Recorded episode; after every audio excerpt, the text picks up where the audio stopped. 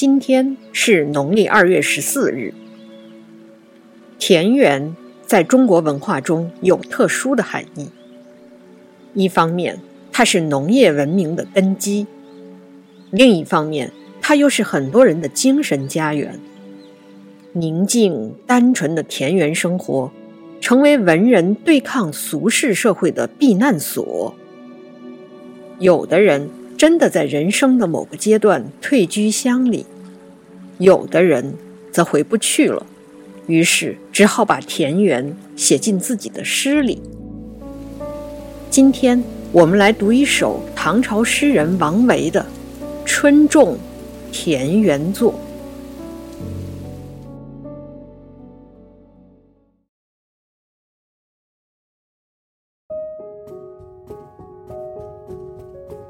春种田园作》唐·王维。屋上春鸠鸣，村边杏花白。池府法远扬，鹤雏餐泉脉。归雁识故巢，旧人看新历。林殇忽不遇，惆怅。远行客，标题中写成春中，其实是春种，也就是仲春二月。屋上春鸠鸣，村边杏花白。这两句写的是春意。屋顶上有春鸟在叫，村边的杏花开得正浓。这两句里既有声音，又有颜色。我们可以感受到春天的气息扑面而来。南北朝诗人谢灵运有两句诗：“池塘生春草，园柳变鸣禽”，也是类似的写法。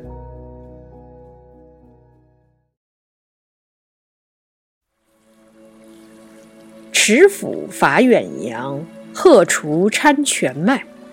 这两句写的是人的活动。春天来了，人们也开始忙起来了。传统的农业社会有自己的节奏，大致可以总结为春种、夏耘、秋收、冬藏。虽然各地开始春耕的时间不一样，但大致也都是在农历的二三月间。过去还有一句农谚：“清明前后，种瓜点豆。”现在离清明还有一段时间，在正式耕种之前，人们需要做一些准备。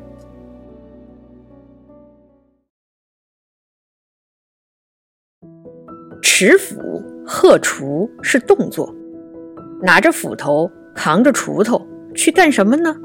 伐远杨。伐是砍伐，远杨指的是又长又高的桑树树枝。可能大家奇怪了，修剪树枝可以理解，因为经过一个冬天，有的树枝会长得格外长。那为什么一定是桑树的树枝呢？《诗经》里有一篇叫《宾风七月》的诗歌，很多人非常熟悉前两句：“七月流火，九月授衣。”这是一首写各个季节农业生产活动的诗歌。其中有专门写种桑养蚕的内容。残月调桑，取笔斧枪，以伐远洋，以彼女桑。这是说三月修剪桑树枝，取来锋利的斧头，砍掉长枝条，攀着细枝摘下嫩桑叶。王维这首诗里的“持斧伐远洋”是从这里直接化用的。再来说鹤楚掺泉麦，在传统农业中，灌溉是一个很关键的问题。如果能为田地找到一汪清泉，那就太好了。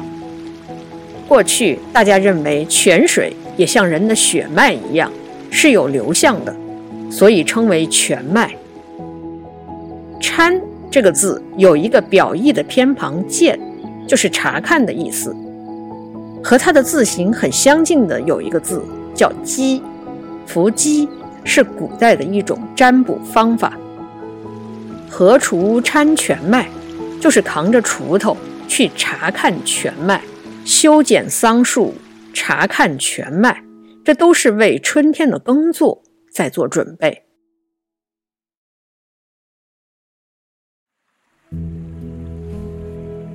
归雁识故巢，旧人看新历。这两句还是在说春意。燕子归旧巢，人们看新历。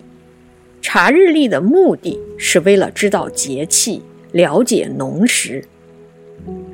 很简单的两句话，但传达出另外一层意思，那就是现在是岁月静好。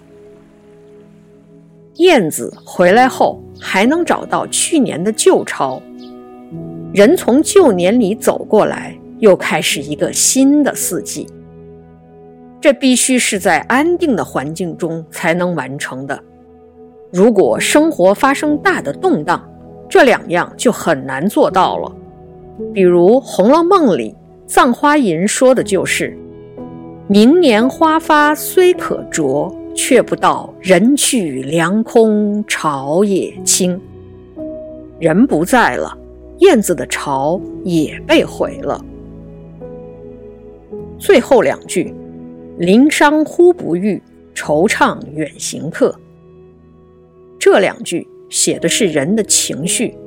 伤是一种酒句，我们现在还经常能看到一个词叫“曲水流觞”，就是这个伤。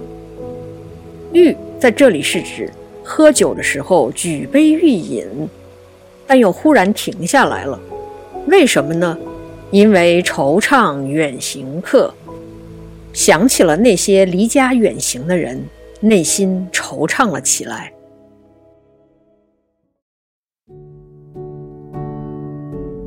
山水田园诗是王维诗歌中很重要的一部分。他曾经在陕西蓝田隐居，留下了很多写田园生活的诗歌。这部分作品被收集整理到一起，叫《辋川集》。顺便说一句，王维在辋川的居所曾经是宋之问的住处。宋之问，我们以前介绍过他的《渡汉江》。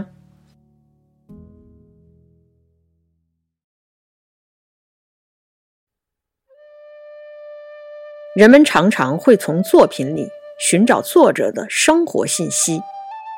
读王维的田园诗，我们想象的他是一个快乐而单纯的隐士，这当然没错。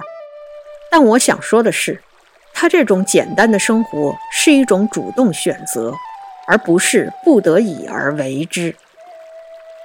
当时困扰很多诗人的主要有两件事，一个是出身。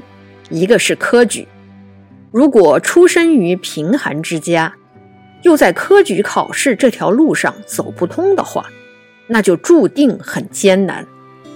比如贾岛，但王维恰好相反，他出生于官宦之家，也非常顺利的中了进士。此外，他多才多艺，诗歌、绘画、书法和音乐样样精通。开元天宝年间，王维的诗歌就已经很有名了。《旧唐书》里说他：“凡诸王驸马豪右贵士之门，无不伏席应之。”就是说，达官贵人们争着去结交他。尤其是宁王、薛王，待之如师友。《唐才子传》更是绘声绘色地写了一个故事。这回体现的是王维的音乐才华。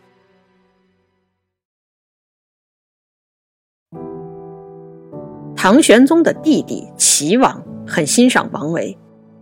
齐王是一个懂文学、爱音乐的亲王，他曾经出现在杜甫的《江南逢李龟年》里：“齐王宅里寻常见，崔九堂前几度闻。”他听说王维要参加科举考试了，齐王就来找王维。他说：“你挑几篇写得好的诗，再准备一首新的琵琶曲子，我们一起去见玉真公主。玉真公主是唐玄宗的妹妹，而且是同父同母的妹妹，这个关系就很不一般了。王维照着齐王的吩咐准备了。是日，朱陵拥为独奏，乐工们众星捧月，王维独奏一曲。公主问这曲子的名字，王维回答说叫。玉轮袍。接着，他把自己的诗递上去。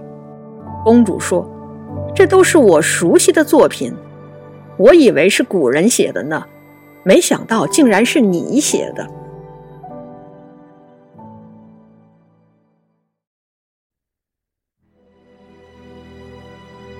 光有才华还不算，王维还有一个好弟弟王进。兄弟俩都很有才华。王进在唐代宗时期还做过宰相。唐代宗曾经对王进说：“你哥哥的诗在天宝年间就已经很有名了，我那个时候听过一些。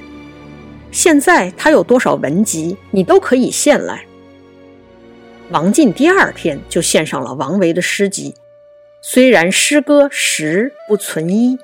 但毕竟皇帝过问了，和同时代的很多诗人相比，王维已经是很幸运的了。各方面条件都很好的人，他有选择过什么样生活的自由。王维诗歌里的那份恬静自在，不是刻意表现出来的。《红楼梦》里有一个情节，香菱和黛玉。在讨论王维诗歌的时候，说一些诗歌的好处有口里说不出来的意思，想去却是逼真的；有似乎无理的，想去竟然是有理有情的。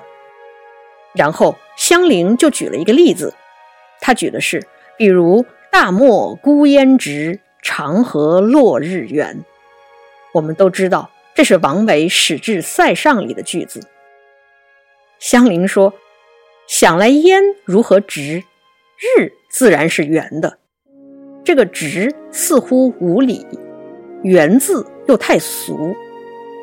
和尚书一想，倒像是见了这景似的。若说再找两个字换这两个，竟再找不出两个字来。”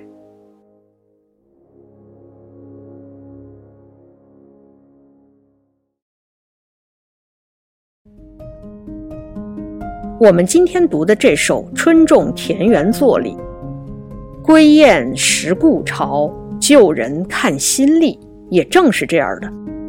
看起来很寻常，但你又很难找到比它更高明的句子。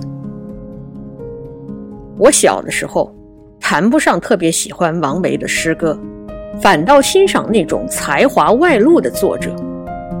后来随着年龄的增长，开始慢慢体会出王维诗歌的妙处了。他写的不刻意，我们读起来也不累，一切都那么自在。